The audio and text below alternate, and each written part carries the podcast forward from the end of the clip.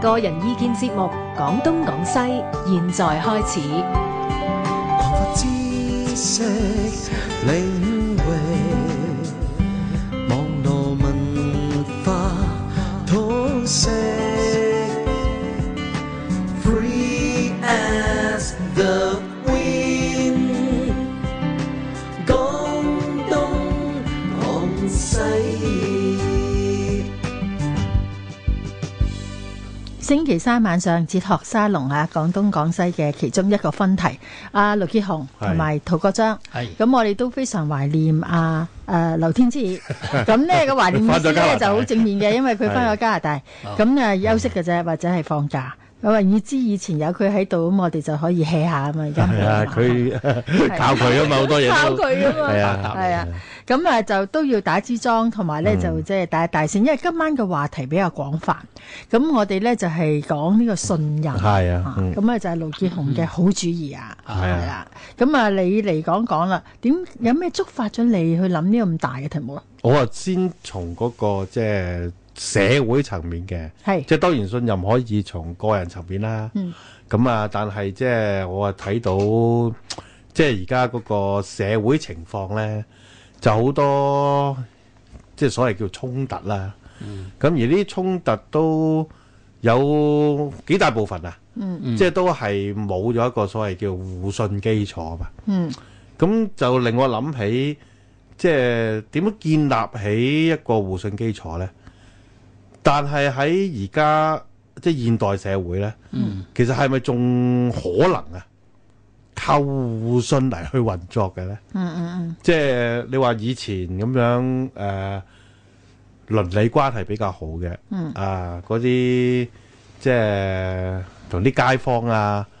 都比較熟悉㗎啦，係咪係？嗯，連仔女都可以交託俾佢啊係啊，湊，你你返翻工工就連條鎖匙都會交俾佢㗎嘛。啊，好犀你而利家，你會唔會將條鎖匙交俾隔離屋 啊？即係你都都唔會係咪？都就唔隔知佢貴姓，係都唔知食乜 啦，係咪？即係而家好似個社會咧，基本上佢係假定咗咧，我哋唔係用互信嚟去，嗯即係大家一齊建立關係喎，係都係用利益嘅啫喎。即係有冇着數先？嗯你我我有啲乜嘢利益可以俾到你？係你又有啲咩利益俾到我？嗯咁啊，我哋先至會有所謂一個誒共同嘅合作關係。嗯嗯嗯但係你話你講個信字咧，就多數都係行騙嘅手段，嗯即係即係以前啲中國人做生意就講個信字噶嘛。係啊而家做生意邊有講個信字㗎？嗯嗯。即係一定有擔保，你去銀行借錢啦。係啊你可唔可以話你你信我啦，我會還俾你啊，啊？簡單梗係乜唔嘢係啦嘢都要用律師樓搞掂。咪都要揾律師啦，係咪？都要揾公證啦，係咪？然後寫明清楚噶嘛，你遲一日還就要罰幾多息啊，咁樣係咪啊？係咁你如果過咗幾多日要加幾多息啊嘛，咁樣，即係已經係擺到明係唔信噶啦。嗯，即係如果信就唔會啊白紙黑字寫到明噶嘛，係係係咪啊？即係可能講信任嘅呢一種啊關係啊，嗯，係咪過咗時咧？其實係係係啊，我諗誒、呃有兩種社會形態係啊嘅，一種所謂傳統社會咧，人與人之間比較互相熟悉，嗯因此嚟講咧，即係有所謂有來有往有呢，來有往係佢未必一定係好道德上嘅誠信，但係嚟講咧，由於呢種比較係誒、呃我哋叫傳統社會嗰種人與人之間嘅關係比較密切啊。咁當你做錯一啲事嘅陣時，或者係嗯虧欠咗人咧，某上人哋會知道。所以呢種咧叫倫理式嘅一種互信。但係係另一種咧，我哋叫做或者工業革命之後嘅一種，即係一個大城市啦，嗯係嗯人開始人口越嚟越多啦。根本嚟講，你喺街道上嘅人咧，根本冇個認識嘅。係咁於是嚟講咧，只能夠透過一般講嘅契約啦，冇錯係。係透過一個契約嘅精神去。用一種法律嘅方式強制呢種信信任，咁呢兩種形嗯態係唔嗯同係嘅。冇錯，呢兩種形態唔同，但係咧都有文化上嘅差異嘅喎。嗱，譬如你話香講香港人同內地咧都唔同。係係啦，咁香港人咧都會話：哇，立份租約啊，有加咩條款啊係啊係？即係你誒呢個雖然代理即係都唔係話要做好多嘢啦，你知香港代理咁，當然但係啦就係最重要做呢啲條款。係咁但喺內地咧，真係講話一個一個字嘅啫，閃係啊咁你都唔知係唔 係，去到埋到位先至知啊，去到唔到啊係啊，應唔應承啊係啊咁樣。咁誒頭先阿通咧，阿陶國章咧就話 到所謂信譽嗰樣嘢。係誒嗱、我記得以前細個呢，成日咧睇啲廣告咧，都係呢個字嘅，信譽超住。信譽招住係咁咧呢個就係啦，即係因為以前真係靠口傳啊、嗯口碑啊，係咁誒、呃又喺內地咧，即係誒、呃中國嗰個發展史咧，Ừ. 又未去到話要立契約，即係嗯誒冇話誒工業革命誒、呃即係五湖四海嘅人嚟到新市鎮，嗯因為我哋真係唔係有呢個大型嘅工業革命啊。嗯咁亦都有話咧，誒中國嘅文化咧，其實嗯未從現代走到盡點，走到後現代咧，我哋而 家廿幾年前已經不斷去提問呢個問題啊嘛嚇，咁所以都係倫理嘅關係，嗯或者係同鄉，雖然唔識，都有呢一種咁嘅概念，佢建立呢個係係信任係咪咁樣咧？係啊，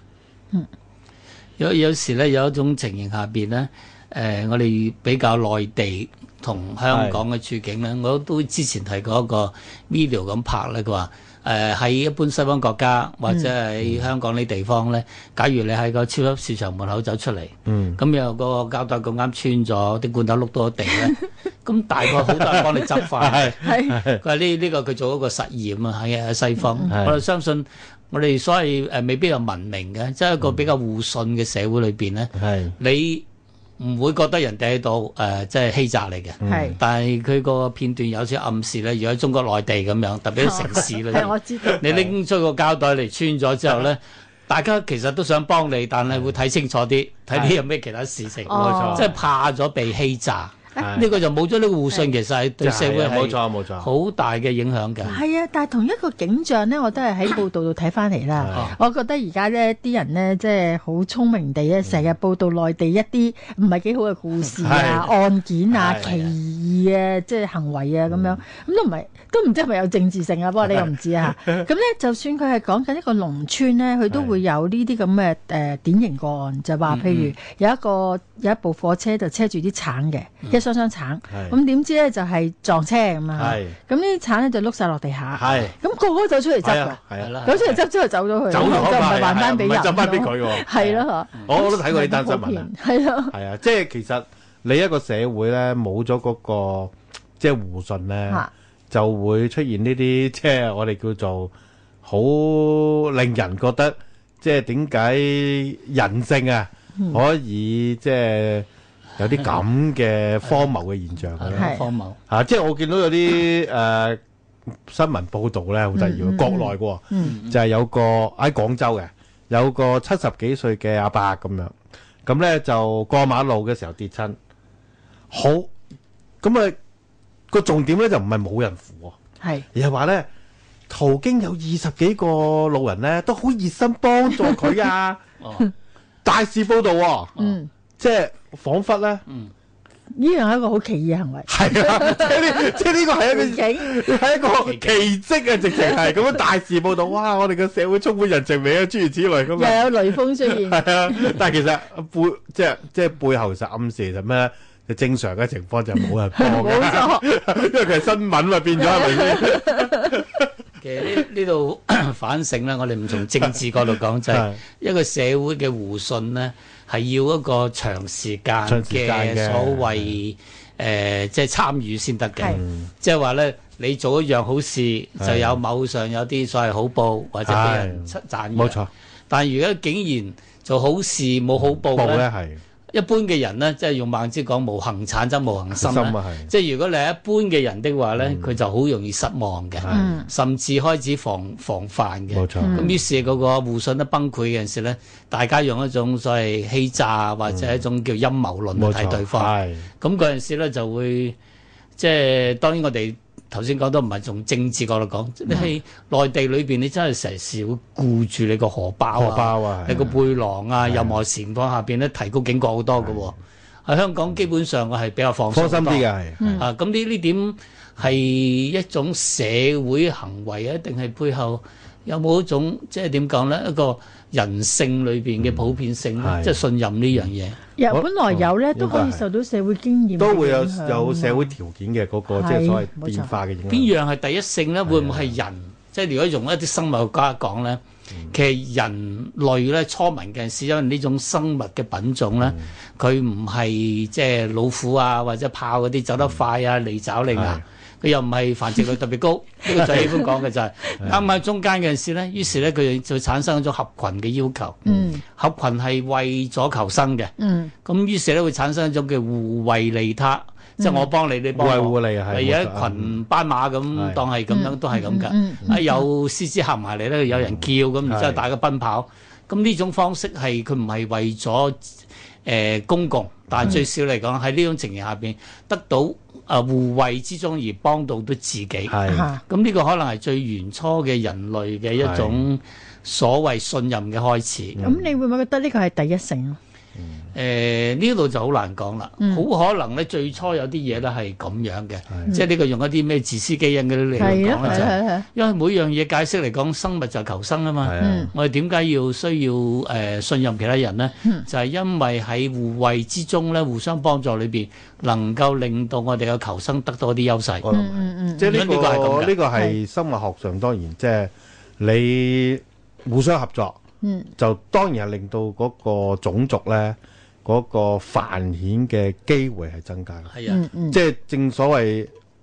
即係齊齊心合力啊，好過孤軍作戰啦，係咪？嗯咁、即係你要令得自己嘅基因啊，嗯更多地去繁衍咧，咁啊，梗係喺一個互相合作嘅基礎上邊咧，係、最好噶嘛。嗯咁你演化嘅結果當然就變成我哋天性之一啦。係係啊就係一種即係希望啊，同即係同一個物種，至少同一個物種係互相合作嘅。嗯咁我諗即係除非係喺一啲誒、呃即係所謂喺合作之後，往往會出現誒、呃受傷害，嗯嗯，啊有危險嘅，咁、你就會產生一種唔安全感咧，嗯就好難建立起即係對他人嘅信任喎，係嘛？嗯即係我覺得你話誒、呃、動物世界咧，佢哋嗰啲即係行為好有規律噶嘛，其實，嗯即係佢哋個信，即係如果佢哋有信任嘅話咧，就係建基喺嗰個大自然嘅嗰個穩定嘅法則上面。係啊即係例如你老虎食飽咧，佢唔會再食噶嘛。嗯所以你見到啲鹿咧，有時咧，我哋睇嗰啲即係動物片咧，啊嗰啲鹿啊，嗰啲兔仔、嗰啲老虎、豹側邊行都唔緊要啊。嗯，因為佢食飽咗啦嘛最緊要知道佢幾時食係啦飽，，佢食飽咗你行佢又冇問題但㗎，係人係就咪？唔得啦。但係人咧又冇即係即係偷錢冇偷飽啊嘛係，啊，或者係你揾夠誒啊，冇揾夠啊嘛，係咪？即係賊仔冇話偷夠啊嘛，係咪啊？咁所以就變 咗咧，就你喺即係喺國內經常都會啦，係咪啊？即係誒啲導遊都提醒你啦，啊、錢包就擺擺喺前邊噶嘛。啊，大前 係擺喺後邊就唔係自己咁啊！即係佢呢個社會係咁樣嘅，我係猜想呢度幾紅啊！如果你去到中國某啲城係市，一落火車嘅時候，你就要聽到呢啲廣播啦，就係係請你將錢包擺喺你嘅前前 邊係啦，好胸耐擺冇喺前邊先就係 錢包，擺喺後邊就人哋嘅咁樣。咁開恐始怖嘅，係 唔係即係即係佢作為一個提提醒啫，就當然唔係恐怖到咁樣。咁但係我覺得個信任咧，即係嘅建立有兩種嘅其實，係即係一種咧就建基喺真係嗰個互相嘅誒、呃、關係上面啦，即係所謂人情關係、人際關係啦。咁啊，以前嘅社會當然比較係即係誒、呃族群比較細啦，規模住喺農村啦，規模細啦，大家都係熟悉㗎啦。咁啊，所以你嗰個信任就建基喺一個人與人之間嘅個人關係上邊啦。啊，咁而現代城市，我諗個就好似香港咁樣，你個信任就肯定唔係建基喺識嗰啲人嗰度啦。即係你行街唔驚俾人打荷包，唔係因為你識佢哋啊嘛，係咪？啊啊而係嗰個制度啊，嗯係比較穩定，令到我哋有一個預期，會即係唔會咁容易落空。嗯即係話我哋行街俾人偷嘢咧，就至少我哋信任咧呢、個警察，嗯啊佢可以好有效率地嗯啊幫我哋揾翻咁樣，嗯嗯或者至少幫我哋去揾。嗯嗯啊！但係你去到某啲地方旅行咧，例如你你去到嗰啲即係東南亞國家咧，我哋都你都會有啲咁嘅經驗㗎，就係你唔見咗銀包，唔見咗就唔見咗㗎 啦， 即係你報警冇用㗎嘛，係啊你知道你知道報警係冇用嘅，係係佢佢都唔會認真幫你去查啊嘅，因為俾人偷咗就偷咗㗎啦咁樣，嗯係啊，所以你要好小心佢到嗰度，你唔會信啊信其他人㗎嘛，好嗯顯明白然係嘛？所以我哋仍然誒，呃即係對香港嘅法治精神其實重要，睇睇成一種所謂核核心價值咯係。啊，但係而家嗯可能就有點而即呢個係開始即係開始有危機啊有危機喎，即係係啊唔係咁信喎，你開始係啊係啊，係咁啊，啊不過喺誒呢一個即係社會發展或者社會經驗嘅討論呢之餘呢，我哋仲思想到一啲好基本嘅問題，就係係以前細個小學開始或者幼稚園開始，嗯我哋對於所謂信任呢啲嘅教育信息係啲乜嘢？嗯佢建基於喺邊度？嗯即係話我哋以前都會對人性啊，係。唔會覺得係一個幻想，而係投以一種啊呢、個互惠嘅基礎，係或者唔係互惠添，我哋直情係覺得人性裏邊要有呢一樣嘢。係光有一復種所謂良好嘅一面，良好嘅一面啊嚇係咁、但係咧，越嚟越咧，後來就會話俾我哋聽，喂有拐子佬㗎，嗯或者咧就唔好輕陌生人唔好打開門啊啊唔，好打唔好同佢哋講嘢啊，即係呢類信息咧喺個城市發展裏邊係越嚟越越嚟越多。多嘅係。越嚟越多㗎，咁、所以我哋應該可以從呢度入手咧，係所謂人性嘅幻想係，嗯我覺得呢個係好貼近我哋今晚所謂哲學沙龍嘅嗰、個即係、個思想嘅方式啊嚇。嗯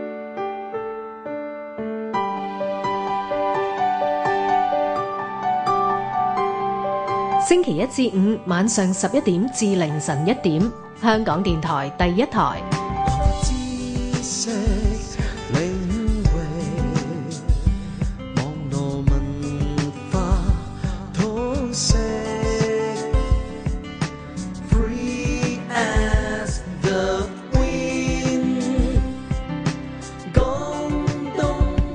廣西。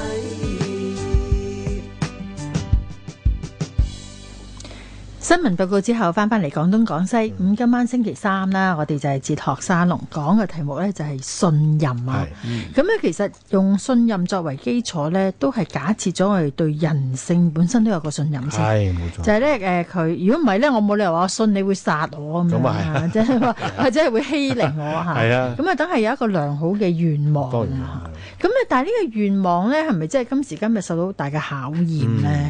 係係啊，呢個時代特別係我哋叫做呢個信息嘅時代啦、電腦嘅時代啦、嗯嗰啲所謂面書等等嘅嘢，即係我哋好多時好似誒、呃、將一啲嘢擺上去嘅陣時咧，就點講咧？有時係冇嗰種責任感。嗯另一方面咧，更加麻煩嘅地方咧就係、我諗下惡作劇又好，或者係某種原因就係散佈好多虛假嘅消息。咁、嗯而啱睇報告，好多青少年其實好多時唔睇所謂我哋嘅正式傳媒嗰啲新聞㗎喎，係專喺嗰啲面書裏邊睇嗰啲新聞。係咁新聞裏邊係充滿好多誒、呃、誇張啊、失實嘅嘢。嗯咁但係咧，我諗係有時人有種某上犯賤心理啦，所謂即係好中意呢啲咁炒作嘅嘢，一唔刺激你嘅官官能嗰啲嘢咧，你好似就冇興趣睇淡咁然無樣。味啊！咁慢慢慢慢咧就變咗，大家不斷咧仲挖眾取寵，嗯越嚟越失實。呢個係其中一個誒、呃我哋嘅網啊、網絡時代裏邊嘅一種信任危機。同埋仲有一樣嘢係對公眾人物嘅不信任，係嗱呢個樣嘢係都好重要係。啊即係於是不斷挑出嚟咧，就係話佢點樣唔可靠冇啊錯，嗯佢點樣製造謊言啊，係佢嘅私生活點唔檢點啊，或者佢咧擺出嚟一套，其實實底裏嗯邊有另外一套嚇、係即係即係以此為即係唔係以此為鑑啊，以此為樂 啊，係係啊啊，當然啦，即係我諗呢種即係風氣咧嗯，即係正正係反映出一個社會咧，佢需要有一定質素啊嗯嘅風俗啊，先至可以維持到一種人與人之間嘅信任啊嘛。但係如果你個社會風氣咧本身咧，就係、形成咗一種所謂即揭穿人哋嘅面具。嗯嘅心態嘅，嗯即係總係假定咗咧，啊對方係有啲不可告人嗯嘅嗯嗯嘅誒缺點，嗯，或者係陰謀，嗯咁你就好難咧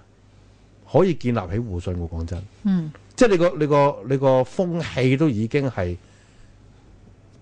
活喺一種沒有互信嘅基礎上面啊嘛，嗯嗯係嘛？嗯，即係你喺好多誒、呃社會不同嘅領域嗰度咧，學校啦，嗯誒、公司就一定係添啦，嗯嗯嗯你都唔會見到佢假定係互信喎。嗯即係老闆啊，一定係假定員工偷懶喎，嗯所以會設立好多種監察嘅制度，係咪啊？嗯，要打卡翻工，咁啊，然後就需要有一個咩人事管理部啊，係嗱，去諗好多方法，嗯睇下你有冇偷懶，睇下你有冇 遲到，睇下你有冇即係冇盡到你嘅責嗯任，係咪？所以我哋而家嘅社會有一個好重要嘅部門就係負責啊，所謂檢測噶嘛，係咪嗯？quality control 嘛。嗯嗯，係即係品質啊，保證。保證點解要品質保證啊？就係因為唔信你哋咯，嗯咁啊係，即係係咪我以前先第一誒誒、即係好誒點啊，好多年前第一次係認識呢個 QC 呢